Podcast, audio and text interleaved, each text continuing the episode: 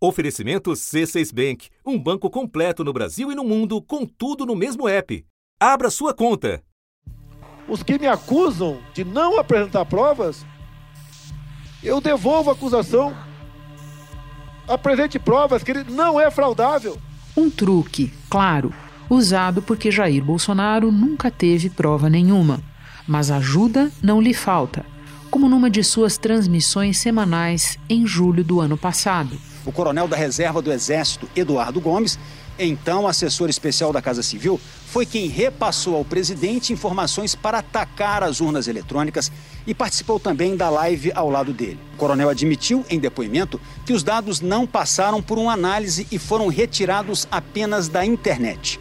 Mesmo assim, pouco tempo depois, a autoridade eleitoral chamou os militares a participarem de uma comissão de transparência e a gente presume que vai ser uma colaboração de boa fé e não um exercício de inteligência para colher informações e nos atacarem. Eu estou presumindo que as Forças Armadas estão aqui para ajudar a democracia brasileira e não para municiar um presidente que quer atacá-la. Mas era exatamente disso que se tratava. Eles convidaram as Forças Armadas a participar do processo. Será que ele se esqueceu que o chefe supremo das Forças Armadas chama-se Jair Messias Bolsonaro? Acho que ele esqueceu disso. Enquanto isso, alguns generais parecem ter se esquecido do óbvio. Em eleições democráticas, o único papel das Forças Armadas é fornecer, quando necessário, apoio logístico à votação. O ministro Luiz Eduardo Ramos, da Secretaria-Geral da Presidência, escreveu numa rede social, abre aspas, Defender a soberania nacional é dever das Forças Armadas. Eleições democráticas e transparentes fazem de nós um país soberano. Por isso, nossas Forças Armadas estarão sempre vigilantes pelo bem do nosso povo, do nosso Brasil. Fecha aspas. O ministro da Defesa, general Paulo Sérgio Nogueira, pediu no fim de abril ao presidente do TSE, ministro Edson Fachin, para que demandas da Comissão de Transparência das Eleições sejam encaminhadas para ele. Dia a dia, o presidente candidato avança para dilapidar a lisura do sistema. A gente espera que nos próximos dias o nosso Tribunal Superior Eleitoral dê uma resposta às sugestões das Forças Armadas. Porque eles nos convidaram e nós aceitamos, não se fala ali em voto impresso. Não precisamos de voto impresso para garantir a lisura das eleições. Mas precisamos de ter uma maneira, e ali nessas nove sugestões existe essa maneira para a gente confiar nas eleições. As respostas vieram. No fim de abril, uma comissão criada pelo tribunal para dar ainda mais transparência e segurança ao processo eleitoral aprovou um plano com 10 medidas que foram apresentadas por especialistas, instituições da sociedade civil e Forças Armadas. Mas depois que terminou o prazo para as sugestões e observações, as Forças Armadas apresentaram mais sete e foram a estas que o TSE respondeu hoje. Evidenciando que, além de tudo, os militares pouco entendem do processo que estão tentando desvirtuar. No documento, o tribunal diz que foi por sugestão da Polícia Federal que passou a centralizar os equipamentos que totalizam os votos em Brasília. E negou a existência de uma suposta sala escura de apuração, que foi o termo usado pelo presidente Jair Bolsonaro quando propôs que as Forças Armadas fizessem uma contabilização paralela dos votos. Só cabe à Justiça Eleitoral, apenas à Justiça Eleitoral, comandar o processo da eleição. Né? As Forças Armadas estão tentando se colocar num papel de tutelar o nosso sistema eleitoral. Não é função dela. Então o ministro Edson Fachin ontem deu um bafo. Olha. O estrago já feito é enorme. As Forças Armadas não vão fazer o papel de chancelar apenas o processo eleitoral Da redação do G1, eu sou Renata Loprete e o assunto hoje é a anatomia do golpe preparado por Jair Bolsonaro. Como as Forças Armadas se imiscuíram em funções que não lhes cabem e passaram a agir como poder que não são, amparando a farsa do presidente contra as eleições. Meu convidado para este episódio é o jornalista Carlos Andreasa, colunista do jornal o Globo e apresentador da Rádio CBN. Quarta-feira, 11 de maio Andreasa, vem de longe a campanha de Jair Bolsonaro e de militares no entorno dele para minar a credibilidade do nosso sistema eleitoral. Onde é que você situa o ovo dessa serpente? Essa cama começa a ser preparada quando surge aquela leitura pervertida do artigo 142 da Constituição, do artigo 142.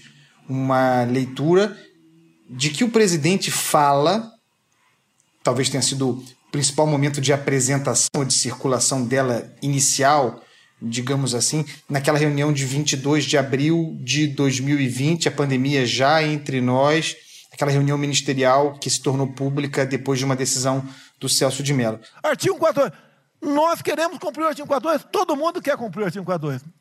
Em haver necessidade, qualquer dos poderes pode né, pedir às Forças Armadas né, que intervenham para restabelecer a ordem no Brasil, naquele local, sem problema nenhum. Essa leitura, essa interpretação do artigo 142, para mim é o momento em que essa cama começa a ser feita, porque essa interpretação, que foi muito difundida ou legitimada pelo Ives Gandra Martins, essa interpretação foi abraçada, incorporada pelas Forças Armadas e, a rigor, transforma as forças num poder da República acima dos demais, uma espécie de poder moderador, que não existe na nossa Constituição há muito tempo. Nas manifestações, Renata, é, a mais importante delas, a primeira delas é pró-governo Bolsonaro e contra as instituições. As faixas deixavam claro: o protesto atentava contra dois pilares da democracia, o Supremo Tribunal Federal e o Congresso Nacional. Os manifestantes também pediram intervenção militar com Bolsonaro, o que é considerado apologia contra a democracia e, portanto, ilegal e inconstitucional. Essa é a aplicação é, material, né, sonhada do artigo 142. Na manifestação do dia 26 de maio de 2019, portanto, ao fim do quinto mês do governo Bolsonaro, houve uma manifestação contra o Congresso Federal em que essa versão de golpe, de intervenção militar, poder moderador, para dar sustentação ao presidente eleito pela a noção populista, né, autocrática, eleito, portanto, nenhum poder pode interferir ou tutelar o desejo dessa maioria. Então isso vem isso vem de longe, né? Não foi surpresa para ninguém. É importante a gente frisar, você acabou de fazer isso, que essa é uma interpretação doente e eu estou tomando emprestada a boa expressão que você usou na tua coluna no jornal o Globo, do artigo 142, que me faz lembrar que nós já trouxemos aqui no assunto o jurista Oscar Vilhena, que deixou bem claro que as Forças Armadas não são um poder, para começo de conversa. O artigo 142, quando diz que as Forças Armadas são subordinadas ao presidente da República e esse, por sua vez, está subordinado à Constituição. Né? Tanto que o emprego das Forças Armadas numa situação de guerra, numa situação de estado de emergência, estado de defesa, ela tem que estar sempre autorizada pelo parlamento e elas só podem agir quando provocadas pelos demais poderes de acordo com o um rigoroso procedimento estabelecido pela Constituição. Agora, você também escreveu que, mais do que se considerarem equivocadamente um poder, representantes das Forças Armadas estão agindo como tal. De que maneira isso vem acontecendo, Andreasa? Porque me parece que não é só na seara eleitoral. Não, não é só na seara eleitoral. Se nós pensarmos na história, por exemplo, da pandemia e a passagem de Eduardo Pazuello no Ministério da Saúde. Não, não há muita diferença sobre a extensão da mordida das Forças Armadas, se, com, se considerando um poder, quando legitimaram que um general seu subisse num palanque e fizesse atividade política, sem ser punido. A presença do ex-ministro da Saúde, Eduardo Pazuello, um general da ativa, numa manifestação política ao lado de Bolsonaro, aumentou a pressão. O regulamento disciplinar do Exército, né? Ele, no seu anexo 1, ele tem uma série de transgressões, entre elas pode ser enquadrada aí essa presença do, do general Pazuello na, nessa manifestação, né? uma manifestação de cunho político. O Exército Brasileiro não vai punir o ex-ministro da Saúde, general Eduardo Pazuello, por participar de ato político com o presidente Bolsonaro. Mas o fato é que houve um erro grave, a meu ver, institucional de Tribunal Superior, especificamente do TSE, ao convidar os militares, e o tribunal fez isso com boa fé, fez isso em busca, talvez até de um antídoto para a campanha difamatória de Jair Bolsonaro. O problema, Renata, é que já havia todos os indícios de que os militares, em vez de chancelarem o rito democrático, operariam para difundir ou para fundamentar a desinformação e a descrença sobre o sistema eleitoral.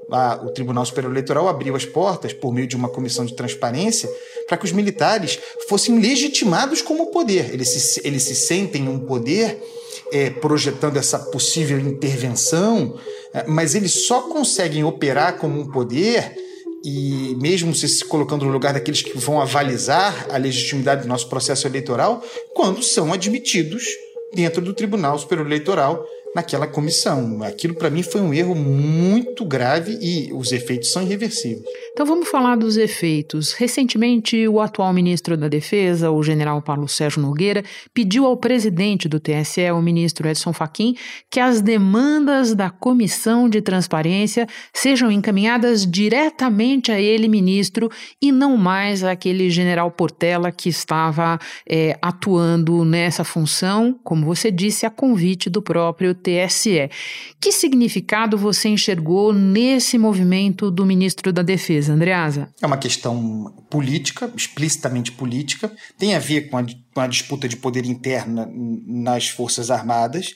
O Eber Portela, o general, foi indicado, infiltrado pelo antigo ministro da Defesa, Braga Neto. Explica, Andreasa, por favor, o teu uso da palavra infiltrado, porque isso me parece importante.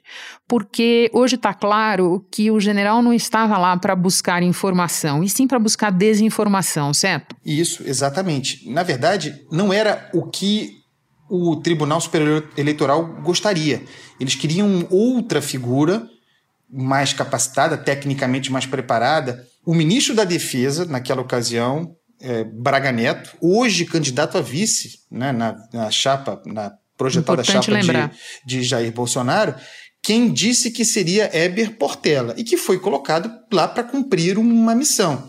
A missão é muito óbvia: levantar questões que têm vício de origem, questões que são diabólicas, questões que embutem o pressuposto de que o sistema, que a justiça eleitoral é desonesta, que há fraude ali correndo solta. Sempre importante lembrar que as Forças Armadas são sempre tragadas né, para dentro dessas discussões. É sempre importante lembrar que as Forças Armadas elas não têm o poder de. É, elas não são um poder. Elas não são, de forma alguma, um poder revisor, um poder. Não são. Elas não estão no mesmo patamar do Supremo Tribunal Federal para discutir com o Supremo Tribunal Federal. As Forças Armadas são burocracia do Estado. Burocracia do Estado obedece, não manda. Burocracia do Estado não dá palpite. Burocracia do Estado segue as diretrizes que forem colocadas pelos três poderes, dos quais as Forças Armadas não fazem parte, e as Forças Armadas obedecem dentro dos limites estabelecidos pela lei. Então, as Forças Armadas elas não têm que ser ouvidas nesse processo. Não importa quais sejam e como sejam apresentadas as respostas pelo Tribunal Superior Eleitoral. A ideia era, desde dentro, dizendo: olha, eu estou aqui dentro, eu estou vendo as coisas, faço essas perguntas porque estou vendo que há problemas. As respostas não importam, daí porque a infiltração. Vem o novo ministro da Defesa, o general Paulo Sérgio, e tira Eber Portela, que a rigor já cumpriu a sua missão e que era é, indicado por Braga Neto, alguém que até se pretendia especialista com alguma informação em tecnologia. Agora não. Agora a questão com essa determinação de centralizar no general Paulo Sérgio é, é, vira política porque ele está dizendo o seguinte: não há mais nada aqui de pretensão técnica. Nós somos as Forças Armadas, nós fomos convidados, nós somos zelosos. O presidente falou isso: nós somos zelosos das nossas competências e somos temos o status de poder da República para chancelar ou não esse processo. E esse é o lugar que eu vou exercer agora, independentemente de qualquer coisa. Eu acho que a centralização vem daí, Renato. Nessa farsa, um dos capítulos mais recentes foi protagonizado pelo próprio Bolsonaro ao dizer que o partido dele, o PL, vai contratar uma empresa para auditar as urnas, o que, diga-se de passagem, qualquer partido pode fazer pela lei.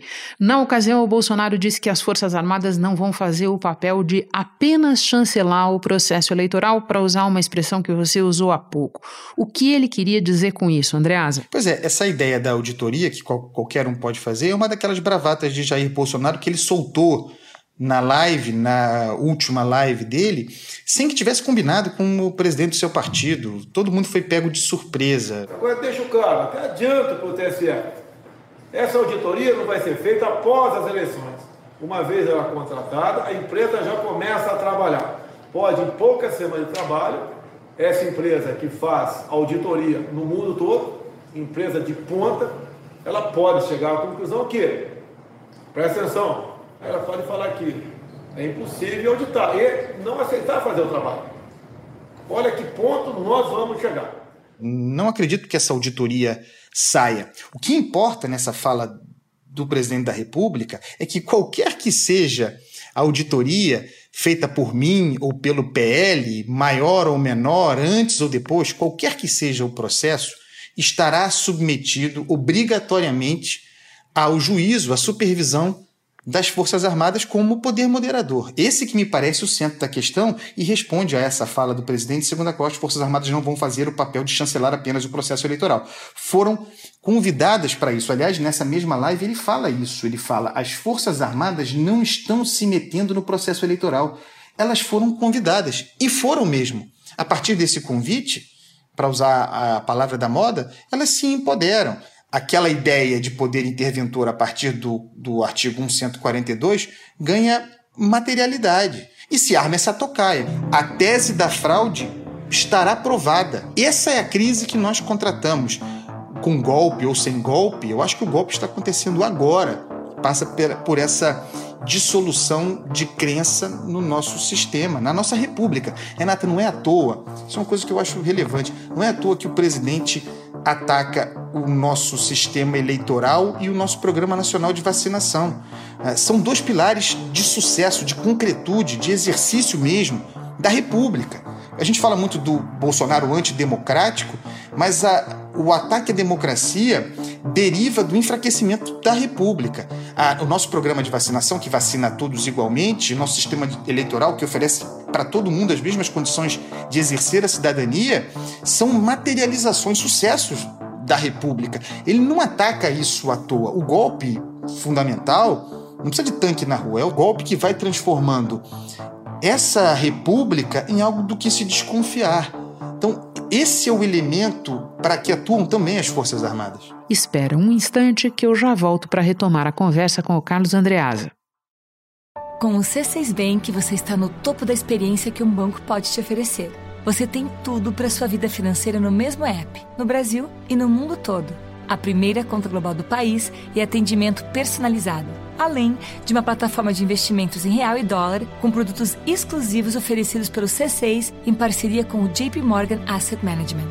Quer aproveitar hoje o que os outros bancos só vão oferecer amanhã? Conheça o C6 Bank. Tá esperando o quê? C6 Bank. Se a tocaia já está armada, como você diz, e ela está claramente, a pergunta que muita gente se faz nesse momento é como desarmá-la, como sair dessa. O TSE deu um passo recente ao publicar os últimos questionamentos e as respostas aos últimos questionamentos de representantes das Forças Armadas. Essas respostas deixam claro, para começo de conversa, Andreasa, que falta inclusive o conhecimento técnico a que você se refere. É, eles estão falando sobre algo do que eles não entendem. Isso basta para desarmar a tocaia? Como é que você vê esse gesto do TSE? O que precisaria ser feito agora? A movimentação do TSE é correta e as respostas foram muito boas. Agora, não consegue e não conseguiria desmobilizar o efeito, porque, como eu disse, independe das respostas. Para a base social que Jair Bolsonaro quer alcançar, para aqueles a quem quer comunicar, o estrago antirrepublicano já foi feito, independentemente de qualquer coisa que o TSE possa fazer. A partir do erro, e havia todas as condições prévias para que esse erro fosse evitado, estava evidente que havia má intenção, esse sendo o principal problema, muito maior do que a falta de despreparo, muito maior do que o fato de não serem autoridades é, em matéria eleitoral, havia a má fé das Forças Armadas num claro gesto de se infiltrar a partir do convite. É, então, agora, é, a reversão disso me parece muito improvável. O estrago já está feito. Agora se fala, vamos acabar com a comissão de transparência. Agora ela já está acabada, ela já cumpriu a sua missão. Eu acho que nós vamos para a eleição com um sistema eleitoral desacreditado por algo como um terço da população brasileira. E isso é muito grave. O presidente do TSE, Edson Fachin, disse que não vai aceitar intervenção das Forças Armadas nas eleições. Isso foi uma resposta clara ao presidente Bolsonaro, que voltou a atacar o sistema eleitoral e chegou a sugerir que os militares fossem responsáveis por uma contagem paralela dos votos. Consórcios de entidades, os partidos políticos, e qualquer entidade fiscalizadora poderá fazer sua totalização. Por isso não precisa sala alguma para totalizar. Agora a sala é bastante clara porque ela está na internet à disposição de todos.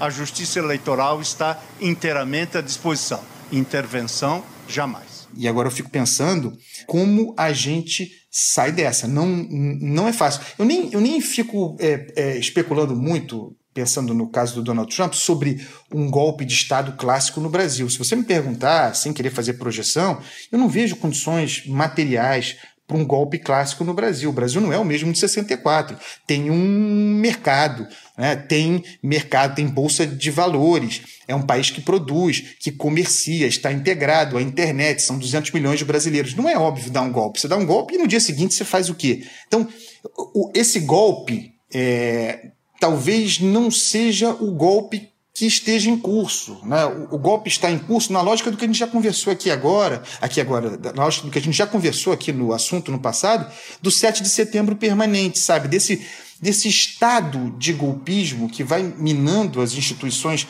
desde dentro, enfraquecendo, criando as condições para.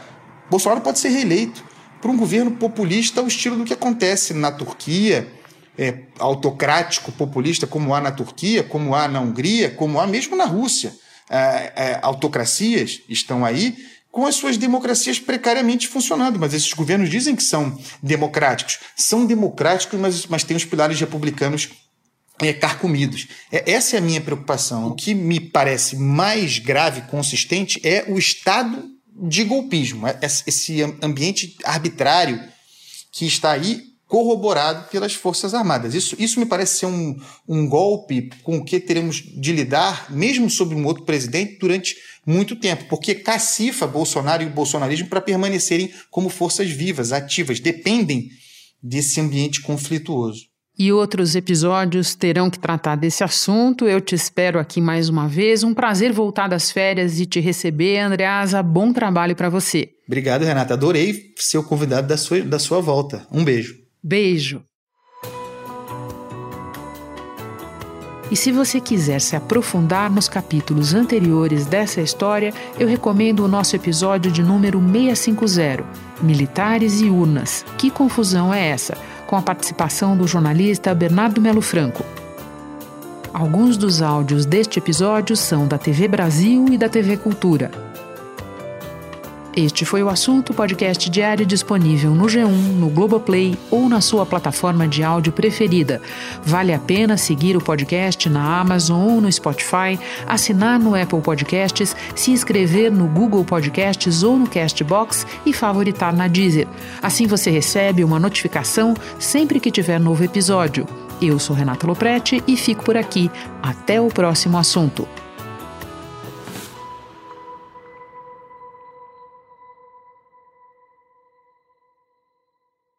Você no topo da experiência financeira que um banco pode oferecer. Escolha um banco completo no Brasil e em qualquer lugar do mundo. Abra sua conta no C6 Bank.